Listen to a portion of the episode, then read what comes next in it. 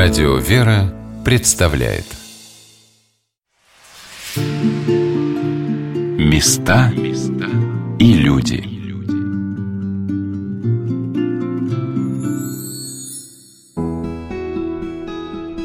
Поднимаясь на Красную площадь от Иверской часовни, где издревле хранилась чудотворная Иверская икона Божией Матери, любуясь кремлевскими башнями, куполами собора Василия Блаженного – Трудно предположить, что в самом сердце столицы, рядом с местом, которое называлось Торгом, где пестрила толпа, кричали разносчики пирогов и слышался говор многих языков и наречий, за стенами Богоявленского монастыря созидался Центр науки и учености.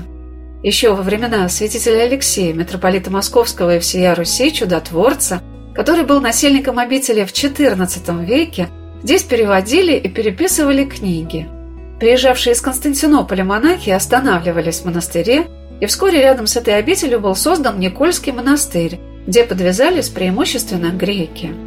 Наши дни перед алтарем Богоявленского храма, напротив станции метро «Площадь революции», высится замечательный памятник братьям и иеромонахам Сафронию и Аникию Лихудам, работы скульптора Вячеслава Михайловича Клыкова – и это место неразрывно связано с тем, что в стенах Богоявленского монастыря зародилась и осуществляла свои первые шаги славяно-греко-латинская академия. О создании этого памятника рассказал исполняющий обязанности настоятеля Богоявленского храма в Китай-городе протерей Андрей Нефедов. Были богатые вклады делали цари, там великие князья, бояре. Центральный такой Салтарном монастыре, он никогда, так сказать, не выделялся какими-то такими особенными свершениями, событиями, кроме того, что здесь вот зародилась, собственно, вот славяно-греко-латинская академия, потому что братья Яники и Сафоний Лихуды, греки, которых позвали в Москву, они здесь начинали посреди Бугринской обители, и они здесь начинали, собственно, сначала была Бугринская школа, потом уже их перевели, когда им построили там новый корпус, вот здесь у нас рядом с Иконоспасский монастырь, Никольской улице. И там уже у Славяно-Греко-Латинской академии уже оттуда она пошла. Потом уже Московская духовная академия, то есть когда ее перевели уже в Россию в монастырь, там уже было. И Московский университет тоже пошел в Славяно-Греко-Латинской академии. Поэтому здесь такая в Багаленском монастыре, такая, можно сказать, колыбель вот, высшего образования в России и духовного, и светского. И вот, кстати, у нас там памятник Яниким Сафоним Лихудом, братьям, вот, ученым грекам, вот у нас там как раз такая была территория вот выделена. На него, так сказать, там средства греки давали, и Москва там как-то участвовала. Ну, собственно, такое было деяние именно вот Греции. Все-таки вот это их соотечественники, они здесь начинали. И вот у нас там памятник стоит, и, и уже свидетельствует всем ходящим, что они здесь вот положили что дальше уже развивалось это уже в других местах. Там уже, так сказать, естественно, что больше люди знают о том, что она, собственно, там, там даже доска есть у них в фасаде, в воротах, что здесь вот начиналась военно-геклотическая академия. Ну, она, собственно, именоваться именно так, она стала именно в Закамлавском монастыре, а здесь она просто называлась Баклинская школа сначала. Иеромонахи Ионики и Сафронии Лихуды по одним сведениям, потомки царского византийского рода из Кефалонии, по другим – сыновья капитана корабля, получили образование в Венеции и в Падуанском университете. Когда царь Федор Алексеевич задумал учредить в России высшее духовное образование, он обратился к восточным патриархам, и те направили братьев Лиходов в Россию. Они поселились в Богоявленском монастыре, куда к тому времени перевели некоторых учеников типографской школы, основанной при печатном дворе Ермонахом Тимофеем, обучавшимся в Константинополе, на Афоне и в Палестине. Составленная Лихудами программа ориентировалась на падуанскую традицию. За три года учителя смогли пройти целый курс с учениками, состоявший из грамматики, пиитики, риторики, логики и физики, частью на греческом, частью на латинском языках. Патриарх распорядился, чтобы их именно здесь, в монастыре, и там тех, кто с ними приехал. Здесь же помещались те, кто учился. Были там набраны люди, так сказать, разные молодые. Они все здесь уже в Буганском монастыре жили. Это было такое духовное образование? Или... Тогда еще не было того разделения, там духовная связка. Было такое образование, то, что учились древним языкам, древнегреческом, латыни. И, соответственно, чтение вот священного писания святых отцов. С этого же начинали всегда. Это же потом уже это разделилось. Становление образования в России происходило на протяжении всего XVII века. В 1621 году в Москве была открыта лютеранская школа в немецкой Слободе, где немецкому и латинскому языкам учились и русские дети. Затем в Андреевском монастыре на Воробьевых горах в 1648 году окольничем царя Алексея Михайловича Федором Ртищевым Была открыта школа, где учили греческий, славянский и латинский языки, преподавали философию и риторику. В середине века в Чудовом монастыре в Кремле существовала уже школа, финансируемая с казны Патриаршего двора, а в Заиконоспасской обители обучали подьячих приказа тайных дел. Уже к концу века, в 1681 году, при печатном дворе была открыта типографская школа, где обучалось около 50 мальчиков, в том числе изучавших и греческий язык. И ученики стали первыми воспитанниками Богоявленской школы, положившей начало славяно-греко-латинской академии, для которой в Заиконоспасском монастыре, расположенном напротив Богоявленской обители, ее силами было построено помещение для учеников и учителей. Академия готовила образованных людей для государственного и церковного аппарата. Ей поручались цензура книг духовного содержания, суд над отступниками от православия. Государственные должности занимали только лица, окончившие академию. Но это ограничение не касалось людей благородных. Учиться принимали всех желающих, всякого чина, сана и возраста. Так одним из ее воспитанников стал 19-летний Михаил Васильевич Ломоносов, выдавший себя за холмогорского дворянина. Курс обучения, бывшего бесплатным, составлял 12 лет и был разделен на 8 классов или школ – в низших классах преподавали славянские и латинские языки, арифметику, историю, географию, катехизис. В дальнейшем изучали латинский язык, стихосложение, литературное сочинение, красноречие и богословие. Многих учеников посылали за границу для продолжения образования. Академия становилась известна в Европе – Большую известность получили академическая библиотека и театр, один из первых в стране. Славяно-греко-латинская академия заложила основу Московского университета и впоследствии была преобразована в Московскую духовную академию, находившуюся в Троице-Сергиевой лавре.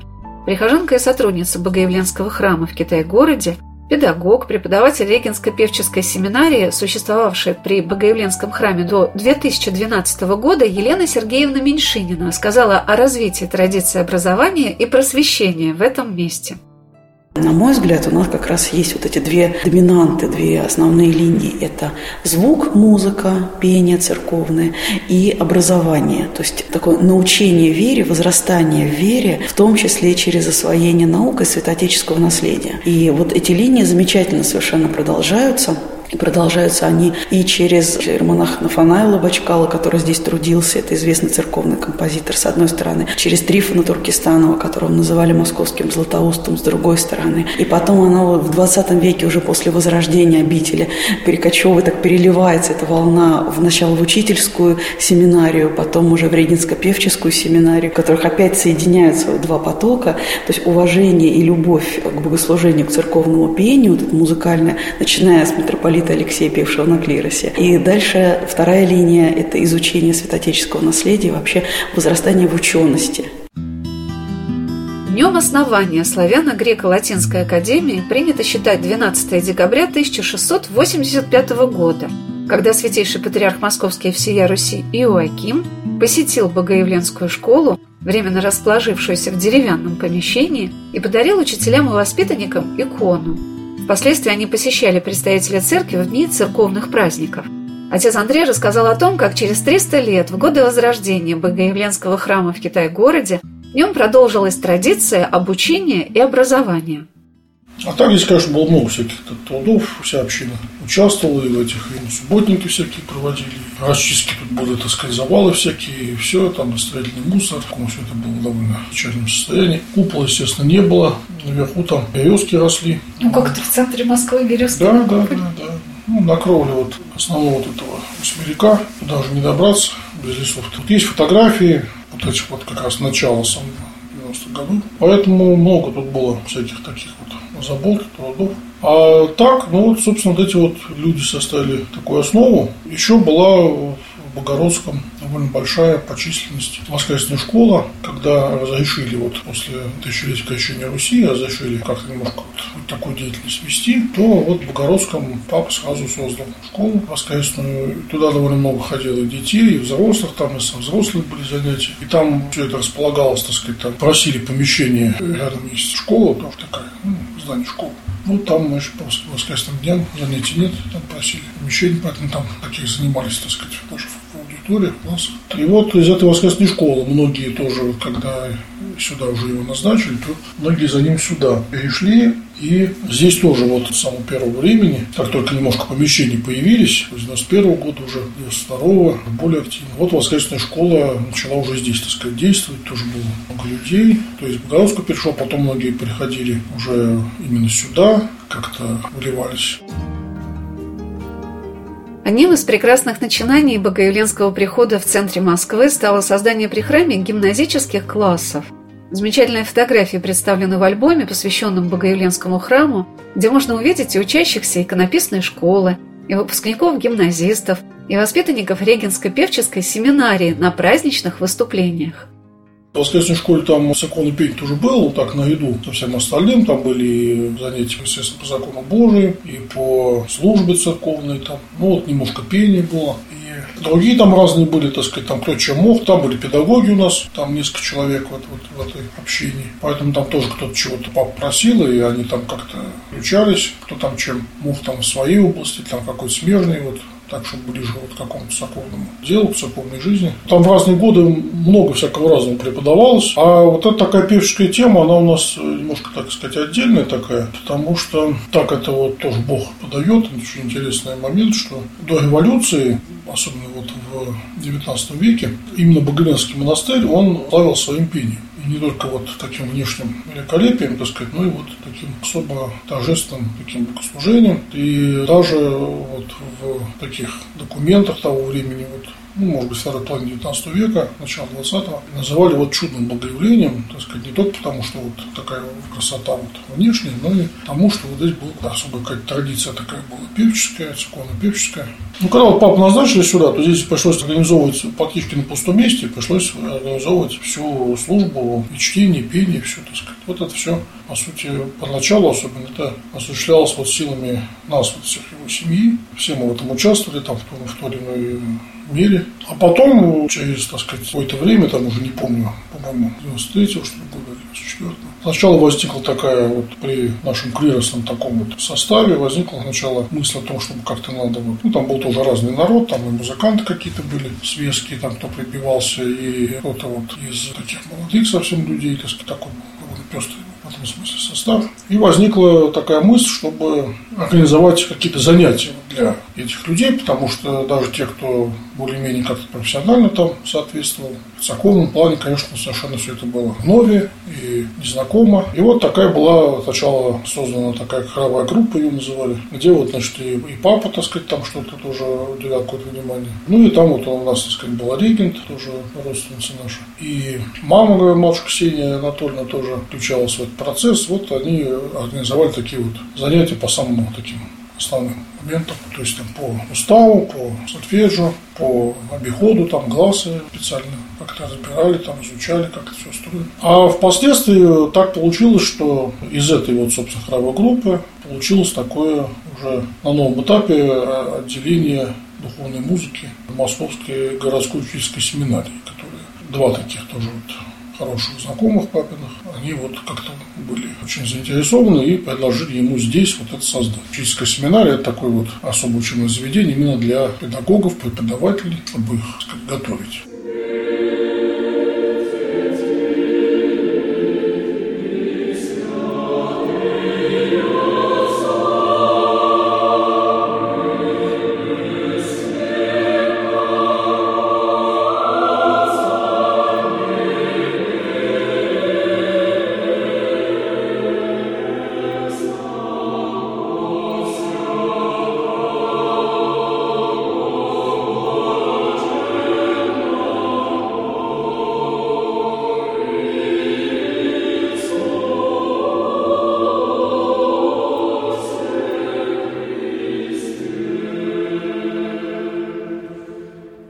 Каждое время раскрывают для людей свои возможности развития дарований, полученных от Господа, когда они находят себе применение не только в церковной, но и в светской жизни. Многие прихожане храмов на своем поприще применяют знания, полученные им на занятиях в воскресных школах и православных гимназиях. Учительская семинария при Богоявленском храме готовила учащихся на трех факультетах, таких как москвоведение, церковное искусство, иконопись и духовная музыка – Последний заложил основу в этом храме, можно смело сказать, особого отношения к церковному пению. Эта замечательная культурная церковная традиция тоже может быть названа Богоявленской школой, о которой мы расскажем в одной из наших следующих программ.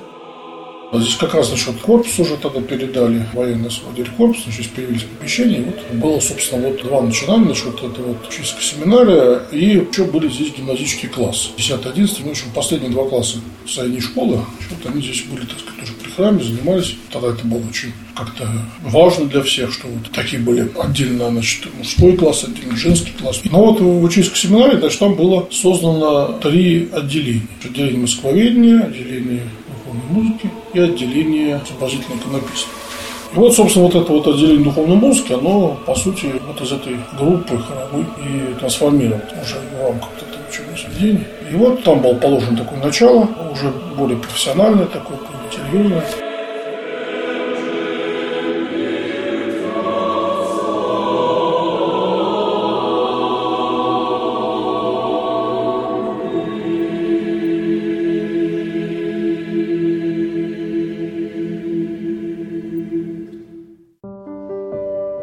Сегодня на «Волнах Радио Веры» мы рассказываем о храме Богоявления Господня, бывшего Богоявленского монастыря.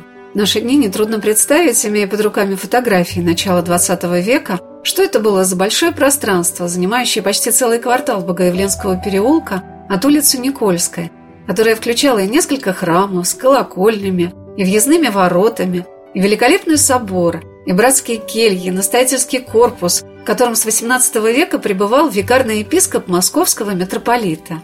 Где-то среди этих монастырских построек содержали под стражей митрополита Московского и всея Руси Филиппа.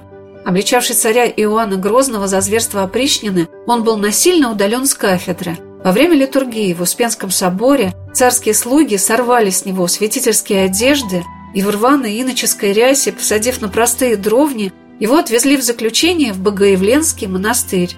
По преданию, народ бежал за санями, принимая от пастыря его последнее благословение. В воротах обители святитель произнес «Дети, все, что мог, я сделал. Если бы не любовь к вам, и одного дня не остался бы я на престоле. Уповайте на Бога». Это не помешало царю Иоанну Грозному, как его деду, великому князю Иоанну Третьему, делать щедрые вклады в обитель. Иоанн III давал на содержание монастыря годовой корм за государево здравие и поминовение родителей. Цариан IV Борис Годунов пожаловали обители угодья с тысячами душ монастырских крестьян. Грозный отстроил монастырь после разорения Девлет Гиреем и пожертвовал 400 рублей на поминовение опальных во времена опричнины. Самыми яркими деталями украшения Богоявленской соборной церкви являются барельефы, сделанные в верхнем храме во времена правления императора Петра I. Это была эпоха, когда храмы украшались скульптурными изображениями. Вот что сказал об этом протеерей Андрей Нефедов. А это вот барельефы начала 18 века. Один итальянский мастер, который работал в Питере в том числе. Значит, он здесь вот по приглашению Нарышкина, он, так сказать, здесь три барельефа он сделал. Сейчас мы видим тут карнавальную Богородицы. Ну, такой на западный манер. Крещение, это Рождество. Какой красивейший храм. Да, иконостас очень такой величественный большой семиярусный, венчает его крест, все сбоку посмотреть, венчает его крест, так вот тоже вот это было сделано исторически установлено, что крест, видите, а сзади икона воскресения. То есть, по сути, иконостас, он венчается вот иконой воскресения. Но там через крестные страдания так вот интересно очень идет дело. Это вот так вот, как он был действительно до революции, так и был сделан. Но ни росписи, ничего здесь не сохранилось, да? То есть все восстанавливали по фотографиям. Я смотрю, какие красивые плафоны. Росписи что-то восстанавливаю, что-то здесь, так сказать, где-то осталось. Вот здесь можно посмотреть. Вот, допустим, вот, вот фрагмент старой росписи, который просто вот ее очистили, и вот она, так сказать, так и осталась. Ее не стали как бы закрашивать, да. То есть, в принципе, храм был расписан какие-то времена, росписи настенные были. Ну вот, а в последнее время, собственно, вот был вот такой вариант, вот его, собственно, и было решено оставить. Часть вот этих вот сюжетов, они были здесь тоже размыты, а часть сюжетов написана заново. Здесь есть такие сюжеты нетипичные, не очень часто встречаются, что, например, Архангел Рафаил Ставитер. Ветхозаветные. Ветхозаветные, которые так вот, ну, не часто встречаются среди росписей храмов. Но есть так вот именно вот в том виде, как это сейчас, здесь вот восстановлено. То есть есть какие-то фотографии, есть э, описание. Елена Сергеевна Меньшинова дополнила рассказ об уникальных барельефах и росписях Богоявленского храма. Но, с другой стороны, мы, конечно, находим здесь следы такого культурного обмена, казалось бы, в мелочах. Наверху вы видели барельефы. На северной стене барельеф Богоявления Господня, на южной стене Рождества, все здорово, на западной стене коронование Божьей Матери. Очень необычно. И представить, чтобы игумен православного монастыря был, заказал такой барельеф, конечно, невозможно. Но здесь опять выходим в область гипотез. Мы знаем скульпторов, которые создали эти барельефы, и мы знаем, что перед Богоявленским они работали в храме знамени храмине в Дубровицах. А этот храм принадлежал Голицынам, у которых здесь родовое захоронение. В начале 20 века, где-то в 10-14 году заново расписывают храм. И наверху, в верхнем храме, в трапезной части, где апостол и евангелист Иоанн Богослов, можно увидеть одновременно два фрагмента росписи. То есть под основной 1910 года нам реставраторы открыли фрагмент росписи 1789. Вот. И отдельно на правом клиросе можно увидеть фрагмент росписи с такими с пробниками, то есть реставраторы смотрели, сколько слоев, и обнаружили, что их было всего два. Но первый не очень хорошо сохранился, и на первом детали все очень мелкие. Еще одна особенность храма, то, что в четверике верхнего храма стены украшают медальоны со сценами из Ветхого Завета. Обычно же мы наблюдаем наоборот, то есть чем ближе к притвору, там Ветхий Завет, и мы движемся дальше к Новому Завету. И что еще интереснее, что предполагалось, что это видит все-таки человек образованный, потому что многие из них подписаны не названием сюжета, а указанием того места Священного Писания, где этот сюжет можно найти. Особенное чувство вызывает великолепный иконостас Богоявленского храма, выполненный в барочном стиле, резной, золоченый, с уникальными царскими вратами, с крестом по центру. Это близость Богоявленского монастыря и к царскому двору, его положение как самого древнего монастыря в Москве, и богатые вклады именитых бояр и князей все это начинает проступать сквозь века благодаря непомерному труду наших современников, людей, которые пришли на это место и возродили его в таком былом величии. Я спросила Елену, а что вспоминается про то время? И она ответила, огромный поток энергии. Эта энергия, сила, жизнь наполняла и продолжает сохранять это место в Москве с конца XIII века. Ну и когда экскурсии проводим, конечно, вот эта вот череда эпох, которым можно не просто посмотреть, но прикоснуться, да, вот, вот, вот резьба 14 века, вот 15 16 вот стены 17 века, вот надгробие 18 и вот урванные тяги 19 века, когда Наполеон взорвал московский арсенал, взрывной волной у нас разорвало несколько тяг, в том числе тяги, которые держат центральную арку верхнего храма. Наверняка вы видели загнутые концы. Знаете, как здесь все тряслось, что вот эти вот огромные железные балки просто разорвали рвало, но при этом храм устоял. Ты смотрите дальше. В 24-м закрыли храм, прекратилось совершение божественной литургии, и вот уже в конце 30-х он просто обрушивается, никто ничего не взрывает, не разрушает, он просто сам потихоньку вот самоконсервируется. А вот как охарактеризовал Богоявленский храм человек, который попал в него впервые. Когда я осталась после интервью на вечернее богослужение, накануне праздника обрезания Господня, который ровно 30 лет назад, 14 января 1992 года, совершилось первое богослужение в Верхнем храме, я не решилась отвлекать прихожан от службы и спросила человека, который скромно стоял у выхода из храма, часто ли он здесь бывает. И Максим ответил, что он пришел сюда в первый раз. Вы приехали в Москву по делам по каким-то? Да, я переехал на работу сюда, гуляя по центру Москвы, увидел храм, решил зайти. Уже очень интересный храм, благодать есть такая. В этом храме интересная очень интерьер храма, чувствуется вот эта намоленность, какая-то духовность. То есть под впечатлением остался. Первое впечатление, да. да. да. Ну, поразила и внешняя красота. И внешняя, и, и хор, и священнослужители. То есть все такие интеллигентные, такие статные, намоленные. Прям видно, что люди искренне пришли к, Богу, к служению Богу. Как это, да, впечатляет, вдохновляет. А вы откуда? Из Петрозаводска. Вы человек воцерковленный? У меня прадед был священником, дед был священником. Сам я алтарничал в Крестос-Движенском соборе, живя в Петрозаводске. Поэтому для меня знакома церковь, что такое православие, поэтому для меня часть жизни моей.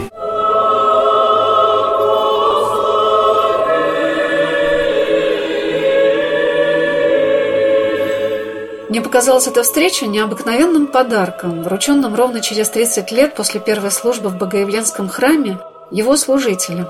Гуляя по центру Москвы, человек впервые зашел в этот храм, где стояли вельможи, молились цари, служили великие святители, пели искусные ценители слова и музыки церковной.